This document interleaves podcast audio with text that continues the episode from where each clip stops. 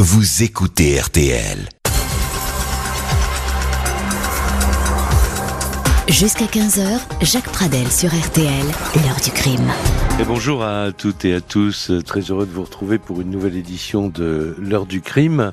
Euh, c'est une émission qui a été préparée euh, par Justine Vignot avec Émilien Villet comme euh, chaque jour. C'est Marc Bisset qui est à la réalisation technique de cette émission consacrée à ce qui est certainement, en tout cas, la première affaire de corbeau du XXe siècle. C'est vrai que on reparle depuis un peu plus de, depuis à peu près un an maintenant euh, depuis le, printemps 2017 euh, euh, de ces affaires de corbeaux, à travers bien sûr le rebondissement dans l'affaire Grégory, et parce que le mécanisme est, le même bien sûr. nous allons parler de cette histoire du début du XXe siècle, dont le cinéaste Henri-Georges Clouzot s'est inspiré pour son fameux film le, le Corbeau, et pour en parler, pour disséquer, pour décrypter cette affaire.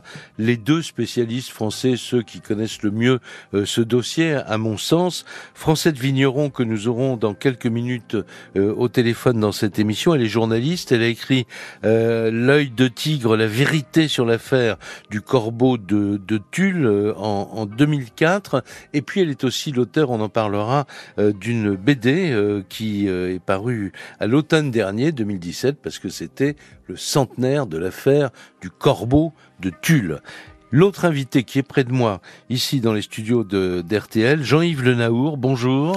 Bonjour Jacques Pradel. Vous êtes historien, vous avez vous aussi euh, écrit sur cette affaire Le Corbeau, histoire d'une histoire vraie euh, d'une rumeur, un livre qui est paru en, en, 2006. Alors, première question tout de suite, à l'époque dont, dont nous allons parler, 1917, le terme corbeau n'existe pas.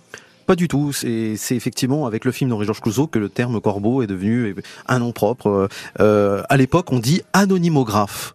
Voilà, un, auteur de lettres anonymes, c'est un, anonymographe. Et le mot va justement euh, s'imposer, euh, Corbeau avec le film de Clouseau, mais d'où vient ce mot? Pourquoi Corbeau? Alors que le scénariste avait pensé par exemple à serpent ou des choses comme ça. Eh bien parce que euh, on va pas dévoiler tout de suite qui est l'auteur de cette affaire, mais non, mais on peut dire quand même que c'est une affaire de Corbeau où on a identifié le Corbeau. On a identifié le Corbeau et lors de son procès, elle était en grand deuil avec des grands voiles. Et le matin, un grand journal euh, parisien de l'époque l'a décrit comme un oiseau funèbre, comme un corbeau, et le mot est resté. Voilà, et c'est devenu donc le, le, le, titre de ce film euh, célébrissime. Alors, c'est la première histoire de corbeau du XXe siècle, c'est pas la toute première histoire de corbeau, mais cela dit, euh, vous me disiez juste avant qu'on commence l'émission, hors antenne, euh, c'est assez récent finalement, ces histoires de corbeaux dans notre histoire. C'est vrai, la, la, délation est très ancienne, la délation, les sycophantes à la Grèce antique, etc.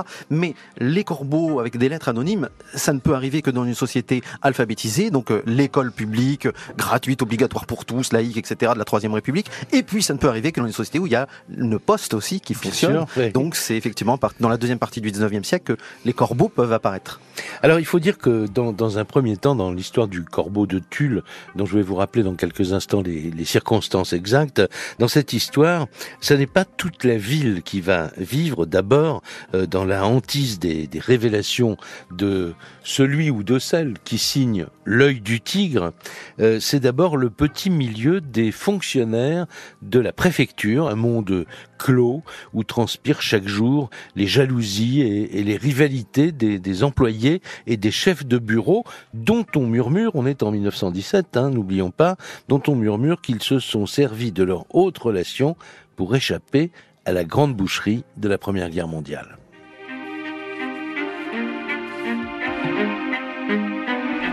Tout commence donc en décembre 1917, euh, quand une employée, Angèle Laval, 31 ans, reçoit la première lettre anonyme. Elle a été engagée le 5 avril 1917 au service de la comptabilité sur proposition de son frère, Jean Laval, lui-même chef de bureau à la préfecture. Et c'est lui qui l'a fait entrer pour euh, remplacer un titulaire qui vient justement d'être mobilisé.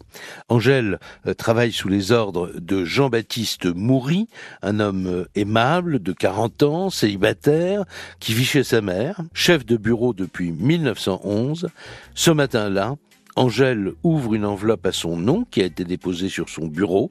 À l'intérieur, une lettre écrite en caractère bâton, et cette lettre dit ceci, je cite, Méfiez-vous de monsieur Moury, c'est un ennemi, il vous calomnie, il dit que votre père est un mouchard, il vous calomnie chez sa maîtresse.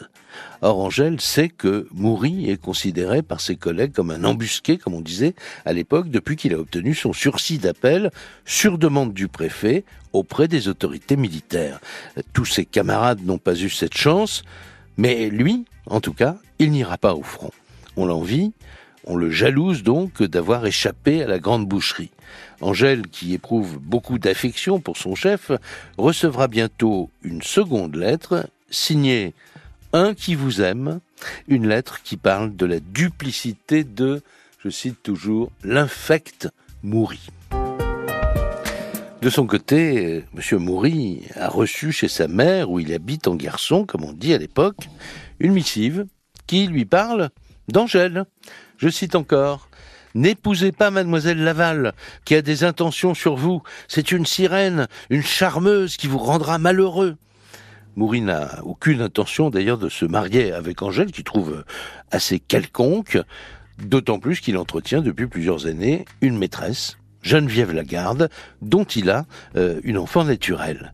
Et si cela venait à se savoir, cela pourrait avoir bien sûr de mauvaises conséquences sur son avancement, euh, car il espère euh, passer bientôt chef de division. Et de plus, il a l'intention à ce moment de quitter sa maîtresse pour épouser une autre femme, Marie-Antoinette Fillou, une belle sténodactylo, brune, aux yeux bleus, qu'il a fait engager également par la préfecture en juillet 1914.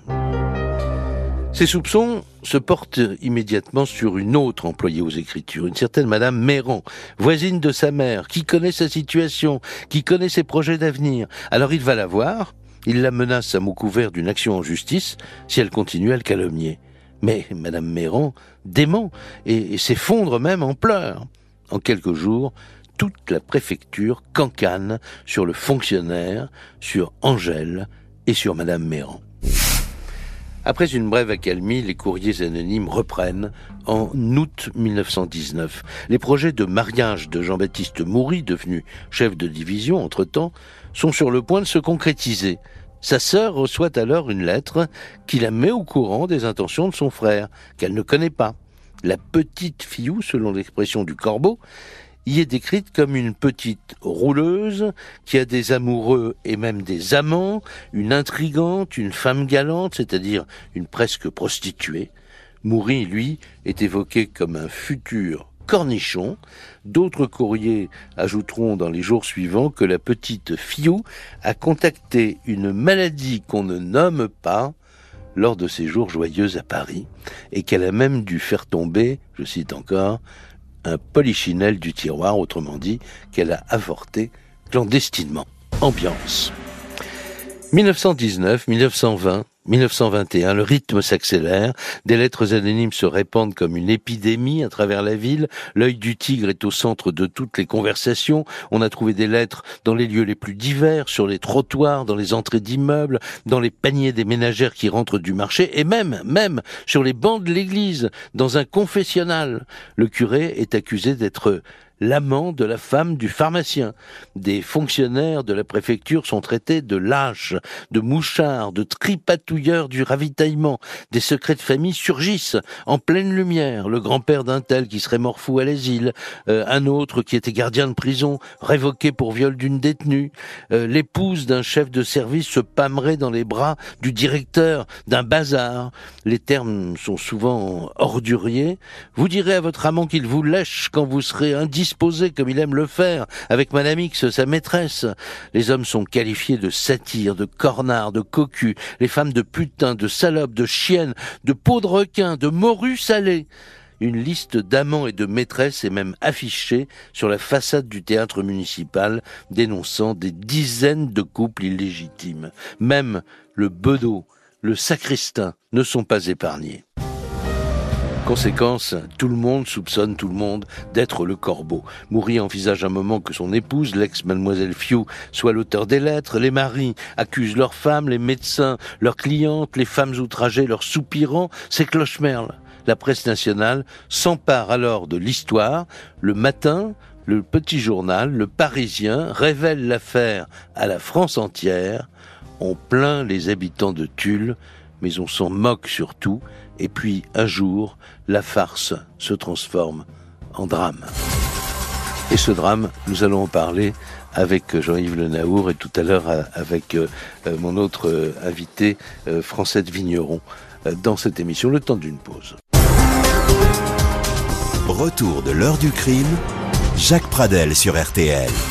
Et à la une de l'heure du crime, la véritable histoire du corbeau de Tulle, une série de lettres qui pendant plusieurs années a dressé les uns contre les autres les habitants de cette petite ville de province où il s'était pas passé grand chose jusque-là, il faut bien le dire. Alors on en parle parce que c'est vrai qu'on reparle beaucoup en ce moment des corbeaux de, de l'affaire Grégory parce que de toute façon c'est un sujet euh, qui, euh, qui fascine euh, tout le monde parce que on se met souvent l'histoire de corbeaux s'arrête comme ça avec des pointillés parce qu'on ne saura euh, jamais qui a écrit les lettres. Or, dans l'histoire du corbeau de Tulle, au contraire, on va identifier le ou les corbeaux, en tout cas des femmes, et nous en parlons avec mes invités. Pour l'instant, Jean-Yves Le Naour, qui est historien, qui a écrit un livre sur le sujet, euh, Le corbeau, histoire vraie d'une rumeur, euh, et dans un petit instant, dans quelques minutes, Francette Vigneron, euh, qui elle-même s'est passionnée aussi pour cette histoire,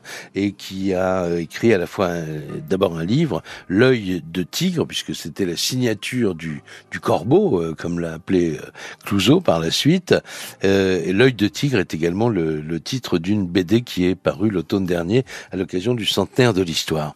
Alors, Jean-Yves Le Naour, euh, je terminais le, le, le, petit récit pour mettre, remettre tout ça dans, dans le contexte euh, il y a quelques minutes en disant la farce, car c'est une farce à ce moment-là, elle se transforme en drame parce que effectivement, il y a une nouvelle lettre qui va arriver en novembre 1921 et cette lettre va avoir pour conséquence un mort, le premier mort de, l'affaire.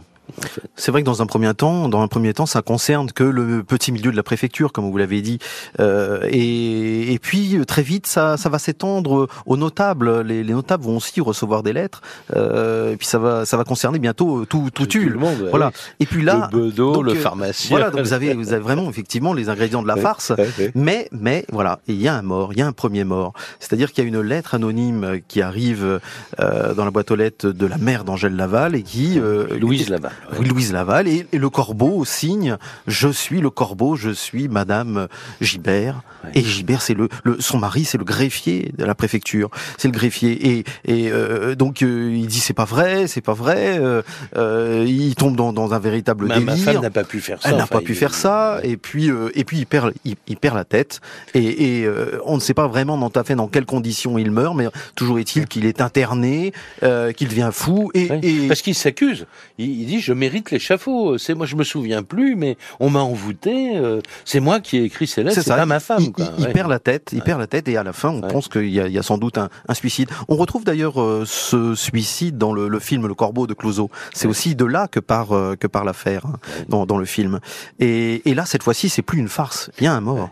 Et, un mort. et c'est à ce moment-là que la, les faits diversiers euh, de Paris, comme on appelle les, les reporters euh, euh, qui écrivent euh, donc des, des, spécialistes dans, la, dans, dans, les faits divers, débarquent à Tulle parce que là cette fois-ci il y a du mystère, il y a une ville empuantie où tout le monde se suspecte et il y a un mort, donc il y a, il y a, il y a de quoi raconter. Et puis l'affaire Landru touche à sa, à sa fin en, à ce moment-là et on a vendu beaucoup de papiers avec l'affaire Landru. Il faut trouver une nouvelle affaire et là il y a l'affaire de Tulle qui est en train de naître. Bien sûr et, et il va donc donc y avoir un juge d'instruction parce que on va mener l'enquête euh, sur cette affaire qui a, a, débouché, comme vous venez de le remarquer, par, par un mort. Et on retombe ouais. dans la farce avec ce juge d'instruction parce que ce qui est incroyable, c'est qu'il est, euh, il est comment dire, euh, porté sur l'occultisme. Alors François Richard, ce juge. Oui. Alors le, le pauvre juge va se faire rouler. C'est un petit juge de province qui est infatué de d'être de retrouver dans la presse, en photo, d'être interviewé par les journalistes. Il a jamais connu ça. Alors il se met à parler. Or, vous savez, hein,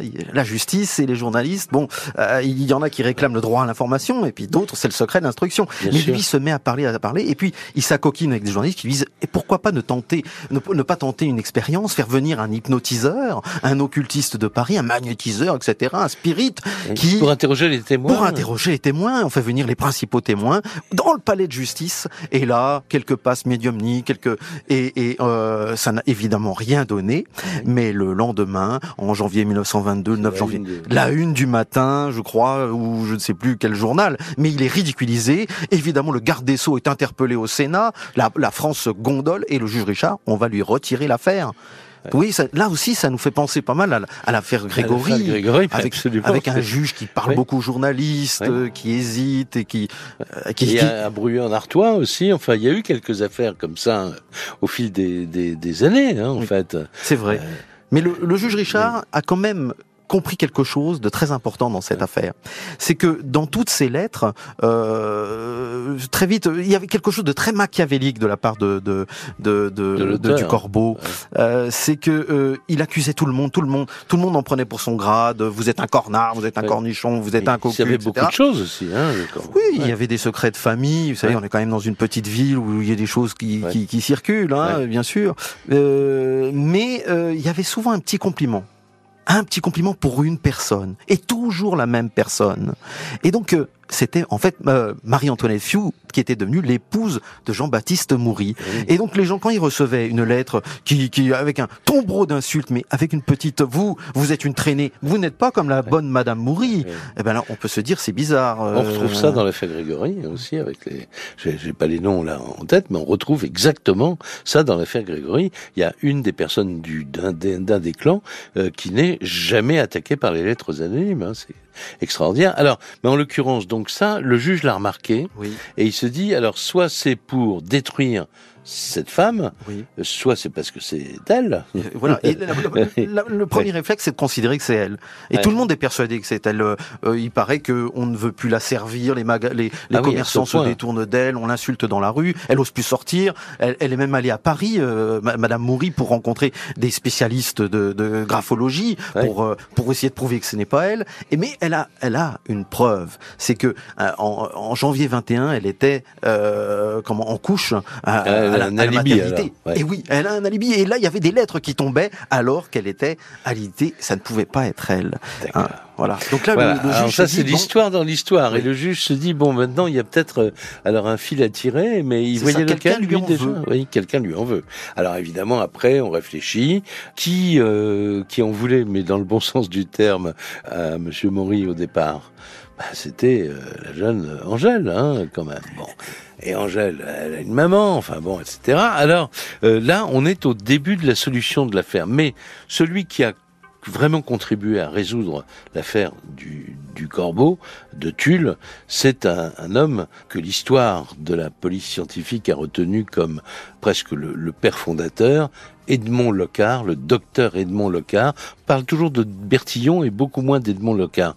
Alors c'est Edmond Locard qui, euh, en 1920, je crois, a inauguré le premier laboratoire de police scientifique dans les combles du palais de justice de Lyon. Et Edmond Locard va être partie prenante, acteur de cette affaire, parce que on lui a demandé, en tant que spécialiste de la criminalistique, de venir étudier cette affaire de près, et il va avoir une idée, une idée formidable, qui va nous ramener encore une fois d'ailleurs à l'affaire Grégory, et ça, on va en parler avec Français de Vigneron dans un petit instant. L'heure du crime sur RTL. Mais qui était donc le corbeau de Tulle.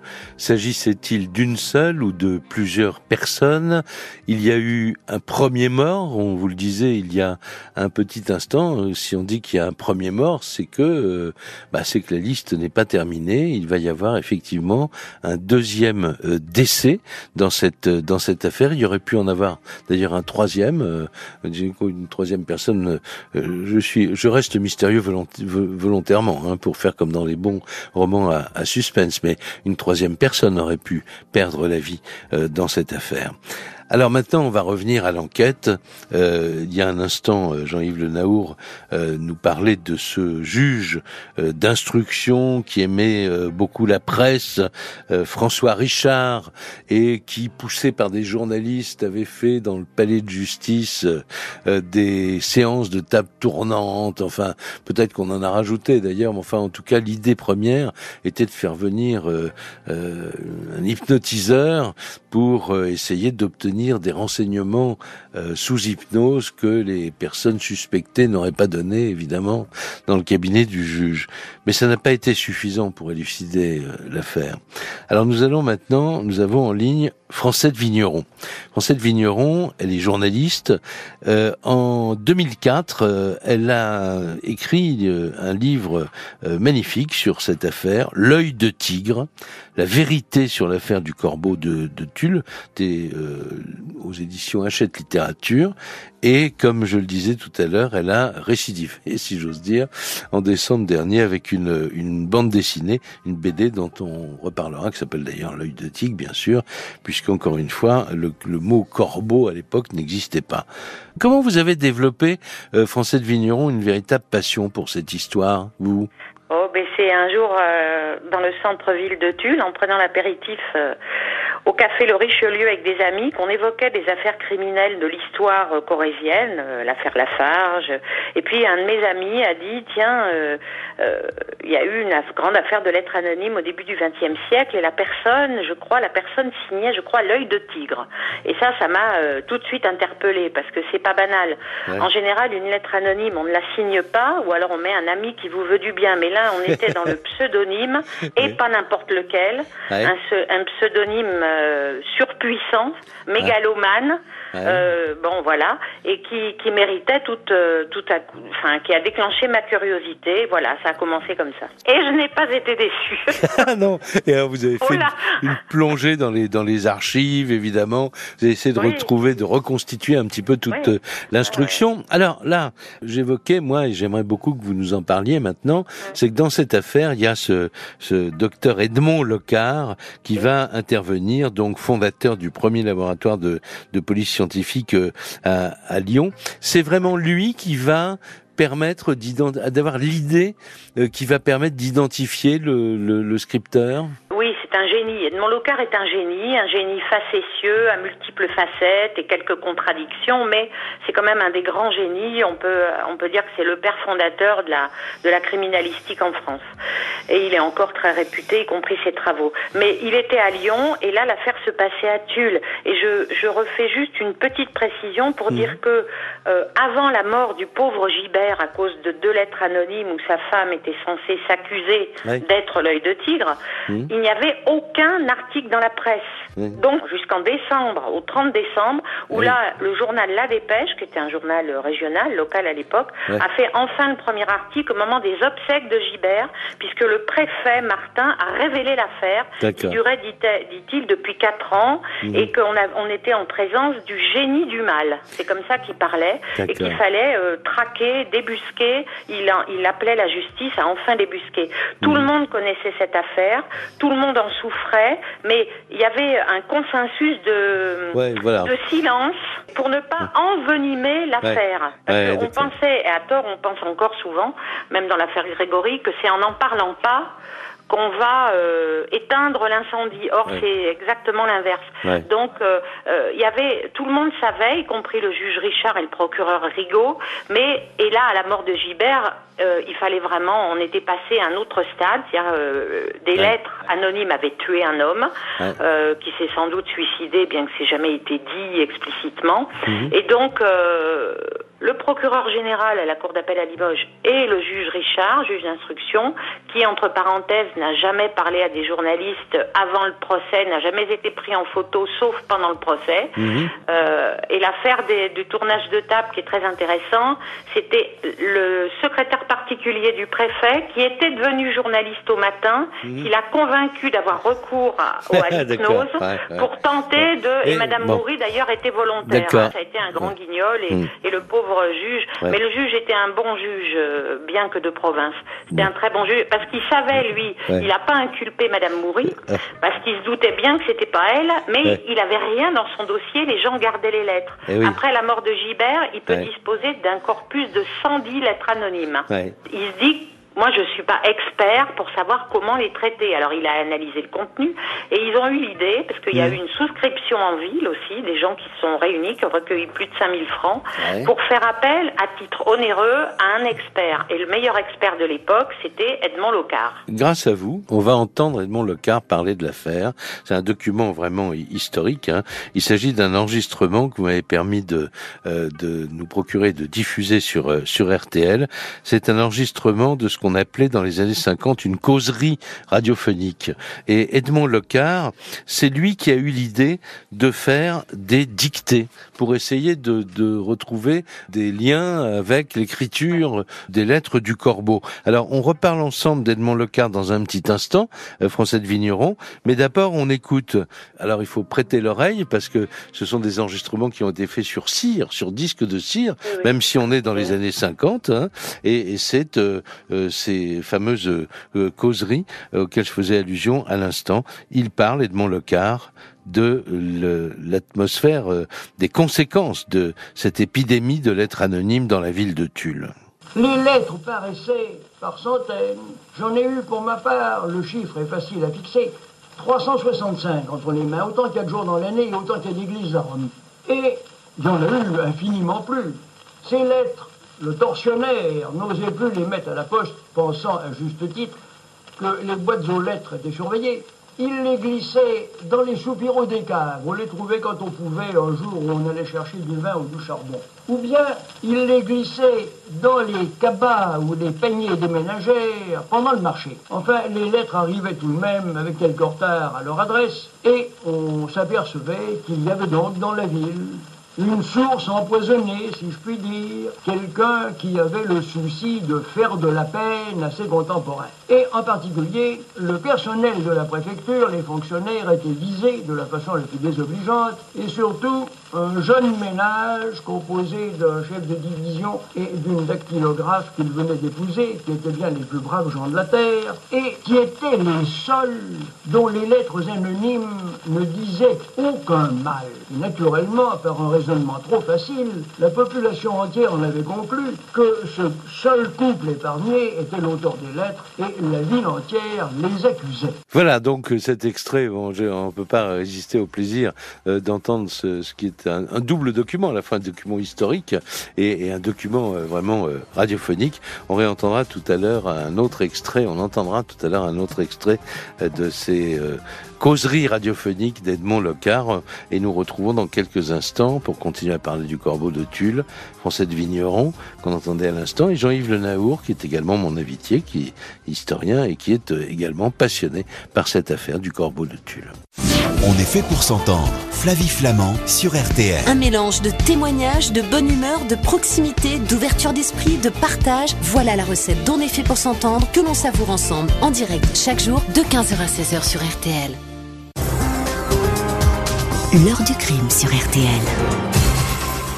La véritable histoire du corbeau de Tulle, la première grande histoire de, de corbeau de, du XXe siècle, hein, puisque euh, les faits euh, se remontent à l'année 1917, mais ça va continuer pendant de nombreuses années avant qu'on puisse identifier euh, l'auteur ou les auteurs de, de, de, ces lettres anonymes. On va essayer de préciser cela. On en parle dans cette émission avec deux passionnés du, du dossier, Français de Vigneron, qu'on retrouve dans un instant, et Jean-Yves Le Naour, qui nous disait tout à l'heure combien évidemment le juge qu'on a un peu rapidement euh, brûlé, quoi, parce que voilà, il avait ses, ses faiblesses euh, supposées avec la avec la presse. Il avait quand même remarqué que il y avait une piste à suivre qui était la piste de cette femme qui était curieusement épargnée toujours par les euh, par les lettres anonymes. Et comme le disait Edmond Lecard dans le dans, dans l'extrait qu'on a entendu tout à l'heure, c'était une piste trop facile de, de penser que cette femme qu'on épargnait dans les lettres était l'auteur des lettres. Bien sûr, c'était pas ça la solution. Alors, dans un petit instant, avec euh, Français de Vigneron, on va raconter comment Locard a mené ces fameuses euh, dictées qui l'ont conduit à identifier de façon quasi certaine Angèle, la, toute première hein, jeune femme. Mais en fait, elle y a mis du sien, si j'ai bien compris. Et eh oui, elle a fait une erreur. Elle a commis vraiment une grosse erreur. C'est-à-dire qu'elle s'est mise à parler d'une lettre que des demoiselles qui tiennent un magasin auraient reçue. Et elle a commencé à parler du fond de cette lettre, de ce que contient cette lettre. Or, cette lettre, elle a été tenue au secret pendant trois jours. Les demoiselles qui l'ont reçue n'en ont parlé à personne et ensuite l'ont apportée, euh, je sais plus, au juge ou au commissariat. Ce qui fait que Angèle Laval était donc au courant de cette lettre qui n'avait pas été euh, que, que, seuls les, les, enquêteurs et l'auteur de la lettre pouvaient connaître. Donc c'est quand même étrange, c'est quand même bizarre. Évidemment, tout la désigne, tout la désigne à ce moment-là. Euh, et puis à ce moment-là, quand le, le, le juge euh, enquête un petit peu en direction d'Angèle Laval, il découvre qu'elle était amoureuse de Jean-Baptiste Moury, qu'elle lui a fait des avances, qu'une fois même à la préfecture, elle s'est enfermée à l'heure du déjeuner alors qu'il n'y avait plus personne dans les bureaux. Elle lui avait donné rendez-vous en prétextant du travail. Elle a fermé la porte à clé, elle s'est déshabillée, elle s'est jetée sur lui, elle a voulu le caresser, elle a voulu, elle a demandé même qu'il la prenne comme maîtresse s'il ne voulait pas d'elle. Bref, elle était, euh, euh, comment dire, folle de lui et lui, il l'a humilié, il l'a repoussé et il s'est marié avec une petite dactylo. Mhm. Alors là, évidemment, la haine, la frustration. Hein, euh, il y avait l'explication, il n'y avait pas la preuve, on va dire, scientifique. Il fallait qu'un expert puisse trancher. Et cet expert, donc, euh, français de Vigneron, c'est Edmond Locard. Alors, racontez-nous l'histoire de ces dictées. Quand les 110 lettres euh, sont recueillies par le juge, enfin, et non pas 365 euh, parce que Locard qui est un romancier a le don des fois d'exagérer un peu. Oui, mais bon, c'était joli autant que de autant que deux jours dans l'année, bon. Voilà, c'était très joli, mais il y en a 110. On les envoie à Lyon à Locard pour un premier examen et il répond toutes les lettres à part deux trois cartes du début sont de la même main. Et il dit mais pour identifier l'auteur, il faudra que je puisse procéder à des comparaisons. Or, les comparaisons, il propose cette euh, stratégie mhm. de venir à Tulle et d'organiser au palais de justice de convoquer huit personnes, enfin en l'occurrence huit femmes, euh, pour, euh, je pense, noyer le poisson, pas en en convoquer une seule, Angèle Laval, mais Madame Moury, Angèle mhm. Laval, la mère d'Angèle Laval, la tante d'Angèle Laval, la mère et la sœur de Madame Moury, et puis deux autres voisines, euh, Thérèse Souni et sa fille. Ça fait huit femmes qui sont convoquées euh, début janvier au palais de justice à 8 heures du matin. Alors imaginez, il y a toute la presse, et là il y a la presse nationale, hein, euh, et même euh, il y a des gens qui sont venus de Belgique, enfin bon, mais en tout cas toute la presse nationale, la presse régionale, euh, dans le palais, voilà. Et les femmes arrivent. Angèle Laval passe la première et on la conduit, on les fait attendre dans la salle du tribunal correctionnel et on leur fait faire la dictée euh, dans la salle du tribunal qui est aujourd'hui tribunal de police, enfin voilà, dans une autre salle où euh, le greffier borde, le greffier du juge d'instruction vient les chercher, les emmène et là elle s'assoit et devant Locard et le juge Richard qui ne disent mot, euh, Locard va conduire la dictée. Le greffier prendre note, le juge Richard restait absolument quoi pendant toutes les séances. Et il commence à dicter. La première dictée d'Angèle Laval dure alors, Locard expliquera qu'elle a eu une crise de nerfs, euh, qu'il a fallu la calmer, la rassurer, et elle disait pardon, mais et elle a hésité, et il dira dans son rapport après qu'elle a mis 12 minutes pour écrire la première ligne. Bref, la première dictée dure pas loin d'une heure et demie, euh, de quatre grandes pages. Angèle Laval sort. Euh, les avocats et les journalistes, enfin avec son avocat et avocat de la défense, parce que elle et son frère sont partis civils comme victimes à l'époque. Hein. Donc euh, elle dit qu'elle n'a rien fait, que tout va très bien, Madame la Marquise, sauf que sur l'escalier du tribunal en sortant, elle a une crise de nerfs qui dure 20 minutes. Ah. a été attestée par plusieurs journaux. voilà. Puis elle rentre chez elle et elle dit seulement qu'elle est tout va très bien, mais qu'elle est quand même reconvoquée à 14 heures. Voilà. Après, elle passe, ben, en gros les autres. Hein. Je ne sais plus euh, de mémoire exactement dans quel ordre, mais notamment Madame Moury, dont la dictée. Alors toutes les autres dictées durent euh, un quart d'heure, 20 minutes, notamment celle de Madame Moury. qui sort radieuse en disant enfin je suis tout à fait innocentée, euh, enfin je suis soulagée, enfin le cauchemar est terminé. Et elle ajoutera euh, en répondant à des journalistes, mais j'ai vraiment failli être euh, accusée, enfin bon, un moment, et il était moins 5. Ouais. voilà, donc elle sort radieuse. Et puis Angèle Laval revient l'après-midi, en début d'après-midi. Là, elle, elle, ne fera pas de crise de nerfs, elle se soumet à une deuxième dictée. Donc, dans la salle, euh, comme le matin, où il n'y a que Locard qui dicte et qui observe.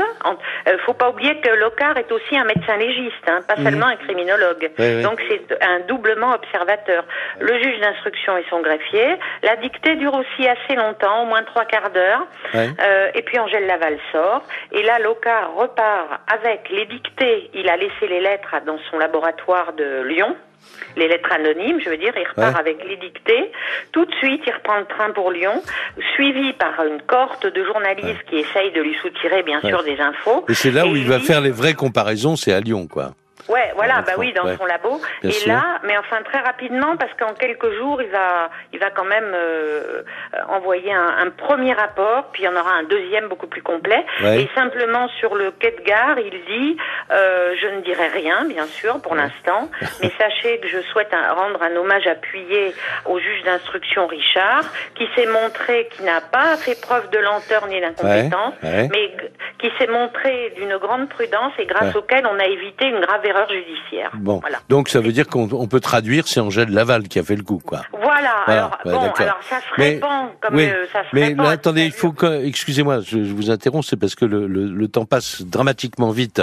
Donc là, c'est bien Angèle Laval qui est euh, donc euh, identifiée par par Locard, et puis il y aura donc le procès et il va y avoir comme conséquence de cette identification un autre drame dont nous parlons dans un tout petit instant. Retour de l'heure du crime, Jacques Pradel sur RTL. Les invités de l'heure du crime, Francette Vigneron, journaliste, auteur du livre L'œil de tigre, la vérité sur l'affaire du corbeau de Tulle, Jean-Yves Le Naour, historien, auteur du livre Le corbeau, l'histoire vraie d'une rumeur. Euh, nous sommes là, nous avons repris chronologiquement l'enquête, l'instruction. Euh, bientôt, on va parler ensemble du, du procès, mais euh, auparavant, euh, Jean-Yves Le Naour, il faut raconter bah, le, le drame suivant. Là, il y a eu le drame, il y a eu ce monsieur Gibert qui est devenu peut-être un peu fou ou qui, euh, en tout cas, euh, euh, qui n'a pas supporté les accusations qu'on portait contre sa femme et qui s'est vraisemblablement suicidé, disons-le. Et puis, il va y avoir, après l'identification d'Angèle, parce que c'est clair, c'est dans tous les journaux, on a compris que le corbeau de Tulle était identifié, il va y avoir un autre drame. Et oui, puisqu'à partir du moment, comme vous le dites, euh, où Angèle Laval est euh, sous le feu des projecteurs comme comme la coupable euh, présumée, eh bien, elle panique et et avec sa mère, eh bien, elle décide de, de, mettre fin à leur jour en se jetant dans un étang. Pourquoi avec sa mère? Parce que probablement, quand on regarde les lettres, notamment au début, il y a des écritures qui sont un peu différentes, donc il est probable que la mère ait été dans le coup, qu'elle ait aussi écrit quelques lettres anonymes.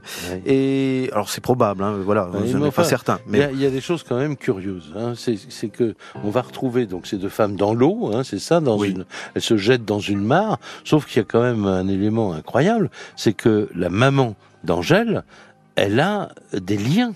et oui, bah pour, pour, pour, euh, pour mourir noyé, bah, il faut s'attacher à une pierre ou il faut s'attacher les mains et les pieds. Et c'est donc sa fille qui lui a attaché les mains et les pieds, qui l'a jeté dans l'eau. Suicide assisté. un suicide assisté. Sauf que pour elle. Euh... Oui, pour elle, on les retrouve. Des bûcherons euh, arrivent, elles, ils entendent des cris, elle est là en train de patauger dans 30-40 cm d'eau. Euh, et elle est, elle est retirée de là. Euh. Sa mère, elle, s'est noyée, donc. Voilà. Donc on pourrait même considérer que c'est un meurtre, puisque c'est un suicide assisté. Elle a quand même euh, à serrer les mains et les pieds euh, de, de, sa mère. Mais euh, on, l'interne, on l'interne parce qu'on a peur qu'elle se suicide à nouveau. On considère que c'est elle, elle le, sans doute le, le corbeau, et elle l'assiste à son, son procès a lieu en décembre 1922. Elle arrive en grand voile de deuil, d'où le nom de ce corbeau, de cet oiseau funèbre pour les, les journalistes. Et là, elle est condamnée. Elle est condamnée, mais figurez-vous, il y a quand même eu deux morts dans cette histoire. Il y a quand même une ville pendant cinq ans avec des lettres anonymes, une ambiance pourrie, etc. Elle est condamnée à un mois de prison et 200 francs d'amende parce qu'elle est justiciable de quoi? Des injures publiques. Et si elle avait... Euh, elle était condamnée pour injure publique. Injure publique, simplement injure publique. Et, et si elle avait posté toutes ces lettres, euh, si elle les avait cachetées, ça aurait été injure privée, ça aurait été quelques francs d'amende seulement. Alors, François de Vigneron, on n'a pas parlé vraiment du procès. Donc la femme qui se trouve avec cette longue mantille noire qui va conduire des journalistes à, à évoquer un corbeau, se retrouve dans le box des accusés, mais pas accusé d'avoir tué sa mère.